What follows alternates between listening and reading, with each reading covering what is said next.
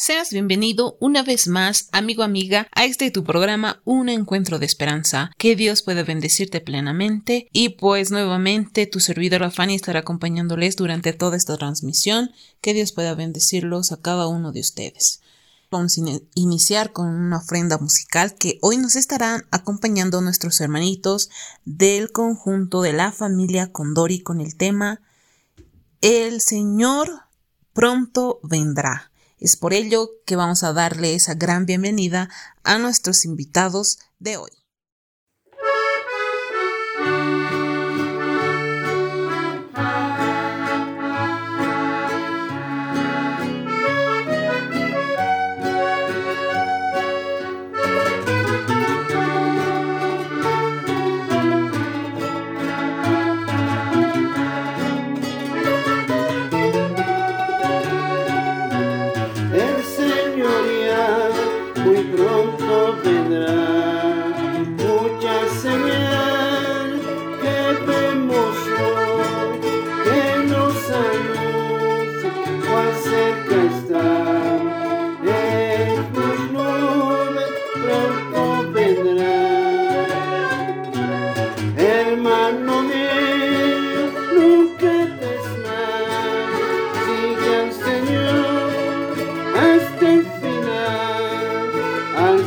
na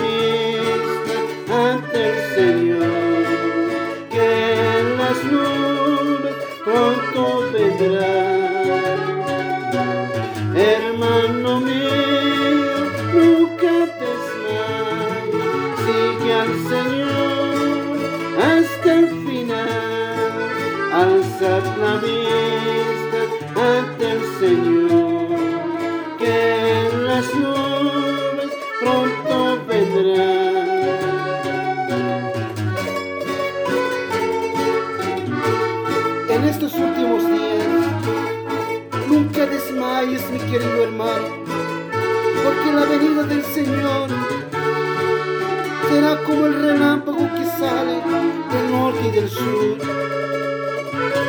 Muchas señales que vemos hoy que nos anuncia cuál cerca está la venida del Señor.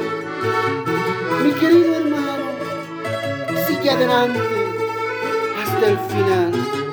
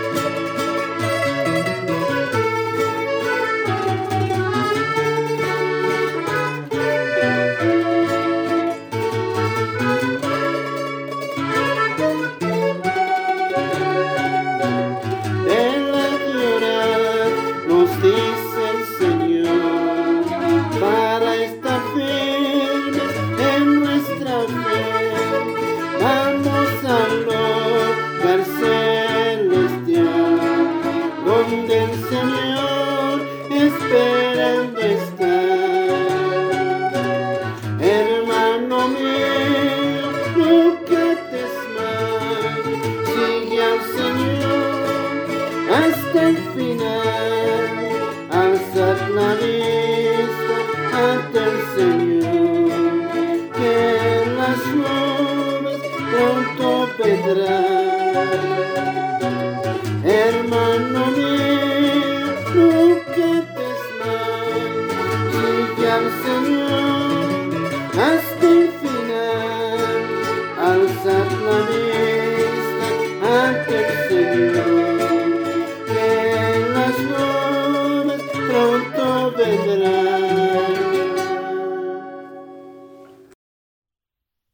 Agradecemos a la familia Condori por esa ofrenda musical que nos daban acerca de el Señor pronto regresará.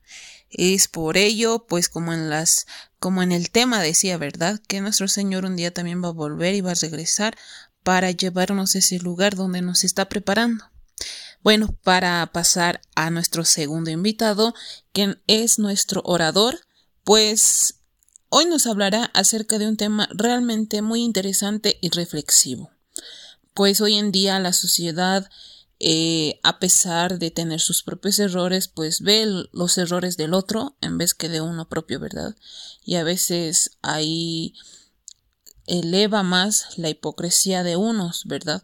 Es por ello que hoy vamos a estar hablando acerca del tema una amonestación contra la hipocresía. Hoy este tema nos estará dando nuestro hermanito Saúl Mamani, que nos estará acompañando hoy. Es por ello, mis hermanos, mis amigos y amigas que están ahí, podamos darle esa gran bienvenida. Muy buenas noches, mis queridos y apreciados amigos, quienes nos escuchan por este medio. En esta ocasión tengo el grato de presentarles un tema eh, que estamos estudiando durante todo este tiempo y en esta hora el título de esta noche dice Una amonestación contra la hipocresía. Para esto voy a invitarles a que puedan buscar en sus Biblias el libro de Apocalipsis capítulo 21 versículo 27. Dice de esta manera, No entrará en ella ninguna cosa impura o que haga abominación y mentira, sino solamente los que están inscritos en el libro de la vida del Cordero. Y vamos a empezar con este texto. Aquí nos está mencionando el texto y es bien claro, literal. Y sabemos muy bien cada uno de nosotros la mentira hasta dónde nos puede llevar, la abominación. Y en este texto nos dice bien claro, no entrará ninguna cosa impura. En otras palabras, está hablando posteriormente cuando nosotros entremos al reino de los cielos. Sabemos que el padre de la mentira, el padre de la abominación, el padre de la hipocresía es Satanás. Y nuestro tema está basado en el libro de Hechos capítulo 4 versículo 31 hasta el capítulo 5, versículo 11. Y empieza diciendo así, cuando terminaron, dice, de orar, el lugar en que estaban congregados tembló y todos fueron llenos del Espíritu Santo y hablaban con valentía la palabra de Dios. Aquí está refiriéndose cuando ya después de que Jesús se había ido, después del Pentecostés, muchos se quedaron oraron, fueron derramados por el Espíritu Santo. Ahora ellos tenían que salir a, actuar. ¿Qué tenían que ser ellos? Dice que el Espíritu Santo los guiaba para hacer. Y dicen muchas personas, vamos a ir al versículo 32, dice la multitud de los que habían creído, dice, eran, dice, de un corazón y un alma. Ninguno decía ser suyo propio nada de lo que poseía, sino que tenían, dice, todas las cosas en común. Ellos, dice, compartían. Cada cosa que ellos tenían, dice, siempre disfrutaban. Si había algo que ellos tenían, dice, lo vendían y compartían.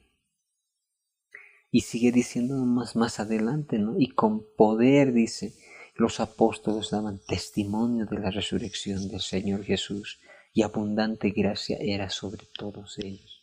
Así que dice, no había entre ellos ningún necesitado, porque todos los que poseían heredad, heredades o cosas las vendían y traían el producto de lo vendido y lo ponían a los pies de los apóstoles y se repartían a cada uno según su necesidad. Entonces dice, José, a quien los apóstoles puso por sobrenombre Bernabé, que significa hijo de consolación, levita natural de Chipre, vendió una heredad que tenía y trajo los productos a la venta y lo puso a los pies de los apóstoles. Aquí nos está diciendo, ¿no? Mira cómo los discípulos empezaban, dice, a trabajar cosa que hoy en día también nos toca. Ya estamos casi dos meses, o ya casi llegando y pasando de dos meses. ¿Cuánta gente necesitará? ¿Cuánta gente está pasando en la necesidad? A pesar de que recibieron muchos los bonos, pero aún así tal vez les falta. Y la pregunta es, ¿será que nosotros estamos siendo utilizados por el Espíritu Santo? ¿O estamos siendo lo contrario? Mira, aquí vamos a mencionar, y más adelante el capítulo 5 empieza con una historia de Ananías y Zafira. Y ahí empieza el relato de la historia. Ananías y Zafira, ¿quiénes eran? Mira, dice estos dos personajes, ¿no? Ananías, un hombre, Zafira, su esposa. Dice, tenían, dice, un sentimiento de codicia. Ellos, dice, al empezar, y vieron, dice, ¿no? Que todos traían, y ellos tenían, imaginariamente, vamos a imaginar que ellos tenían un poco de sobra. Tenían un terreno que estaba allí puesto, que tal vez estaba ahí sin tomarla para poder, digamos, hacer un sembradillo o algo, pero ellos decidieron venderlo. Y el momento que ellos lo venden, mira lo que sucede. Dicen, ¿no? Ellos deciden, vamos a hacer un pacto, porque cada hijo dice que hacía, cada hijo de Dios que hacía, entregaba, dice, de todo corazón hacia Dios. Y dice, ellos eran bendecidos mucho más y las cosas empezaban, dice, a multiplicarse y así repartían, dice, todos. Como en el caso de Bernabé. Bernabé dice, había vendido, como habíamos leído anteriormente en el 36 y en el 37 del capítulo 4. Ellos vendieron, dice, y vendió, dice. Bernabé, una heredad. Y dice, todo lo que había vendido lo entregó, dice, como una ofrenda. En otras palabras, ¿no? Diciendo, aquí está, este es el dinero. Lo he vendido en tantos. Ahora repartamos a las personas que necesitan. Ananías y Zafira de la misma manera, ¿no? A un principio quedaron en acuerdo y dijeron, vamos a vender una posesión que nosotros tenemos, una propiedad vamos a dar porque necesitamos. Ellos ya habían hecho una promesa al Señor. Entonces dice Ananías y Zafira, vendieron. Después de haberlo vendido, vieron, dice el dinero, la cantidad de dinero que tenían en sus manos. Y ahora entre ellas la pareja se mira y dicen, ¿qué hacemos? Es mucho dinero. ¿Por qué no damos una parte y nosotros otra parte no nos, agarramos porque nos puede servir para nosotros? Dice, les entró la codicia. Empezaron, dice, a lamentar su promesa. Se arrepintieron y dijeron, ¿para qué hemos dicho vamos a dar tanto? Porque ellos tal vez imaginaban otra, de otra forma. Pero dice, al entrar la codicia, dice, no decidieron no cumplir la promesa que ellos habían hecho. Pero también había otra situación. Ellos, dice, sentían una vergüenza y decían, no, pero ahora, inclusive ellos tal vez ni lo iban a dar nada. Porque sabes, mi querido hermano, mi querido amigo, donde tú me estás escuchando, cuando tú haces una promesa delante de Dios, cúmplelo. Dios es fiel. Algún momento muchos han hecho pacto y algunos se han quedado a la mitad o algunos no lo han intentado hacerlo. ¿Por qué? Porque tal vez temen fallarle. Pero muchos han intentado y se han quedado a medias. Si tú algún momento has decidido dar algo a Dios, hazlo hazlo. Pero que no sea así como, como entró Ananías y Zafira. Ellos hicieron una promesa, pero después cuando quisieron cumplir, ya no quisieron. Se les entró, dice, ¿no? Esa codicia. Por lo tanto, dice, de que, como todo ser humano, nuestra mayor debilidad es ver primero alrededor quienes nos rodean y decimos, ¿no? ¿Qué va a decir tal persona? ¿O cómo van a actuar? De la misma manera dice Ananías y Zafira, por vergüenza dice a los hermanos, ellos dijeron, ¿no? aunque tenían esa alma egoísta, porque lo primero que estaban viendo es a la multitud, a sus hermanos, ellos no estaban pensando de lo que Dios estaba viendo en sus corazones. Nosotros podemos esconder muchas cosas, pero Dios conoce a cada corazón.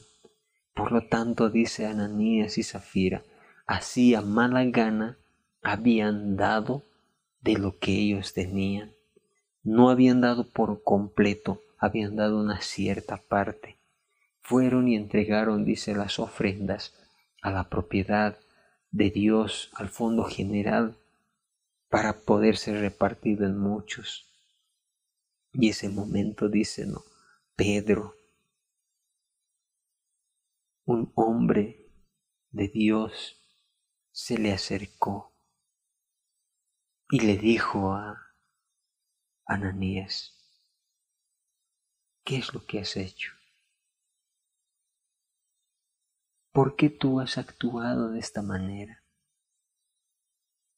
¿Por qué Satanás llenó tu corazón para que mintieras al Espíritu Santo y sustrajeras del producto de la venta de la heredad? ¿Qué pasaría si tú o alguien se te viene y te acerca y te dice, ¿por qué estás engañando a Dios? ¿Sabe, mi querido amigo? Dios dice, odia la hipocresía y la falsedad. Porque cuando tú haces eso, no es que a la persona, no es que al tesorero, no es que tal vez a, a los que te rodean tú lo estás haciendo, sino Dios conoce tu corazón. Inmediatamente dice Ananías, cayó y cayó muerto. Y no solamente eso, casi después de ir a sepultarlo, el momento, mira, cuando Pedro estaba hablando con Ananías, mucha multitud, dice, se le acercó y empezó, dice, a escuchar. Y ahí de repente se apareció, dice, después de haberlo enterrado, se apareció Zafira. Y le pregunta, mira qué lo que le dice. El versículo 8 dice entonces Pedro le dijo, dime, ¿vendisteis en tanto la heredad? Y ella dijo, sí en tanto. Mira a veces la mentira que uno ocasiona. Tal vez en ese momento tenía la oportunidad Zafira de arrepentirse. No había visto, no sabía nada, dice, de lo que su esposo había fallecido. Y ella dice, no, inocentemente va, llega y le dice, y le, Pedro le pregunta, y ella dice, sí, hemos vendido en esa cantidad. En ese momento dice, no. Hace ratos enterramos a tu esposo. Ahora tú, el mismo paso tú has seguido. Porque tú, dice, no, haces lo mismo. Engañaste al Espíritu Santo. Mira, mi querido amigo, cuando tú haces una promesa a Dios, hazlo de todo corazón. Hazlo de todo corazón y no te retractes. Recuerda que Dios es fiel. La iglesia es verdad, no necesita dinero. Pero, dice, a través de las ofrendas voluntarias, diezmos, a través de eso, dice la obra misionera, se levanta. Y a través de eso se puede hacer la predicación del Evangelio. Ahora la cantidad no importa. Si tú haces un voto de dar cierta cantidad. Y en algún momento tal vez tú dijiste, no, yo voy a dar tanto. Pero por ahí te entra tal vez así como a Ananías y Zafira y dices, no es mucho, más bien los rebajaré a la mitad. Dice, cuando tú haces una promesa con una cierta cantidad, no te da el derecho, dice, porque tú ya has hecho la promesa con Dios.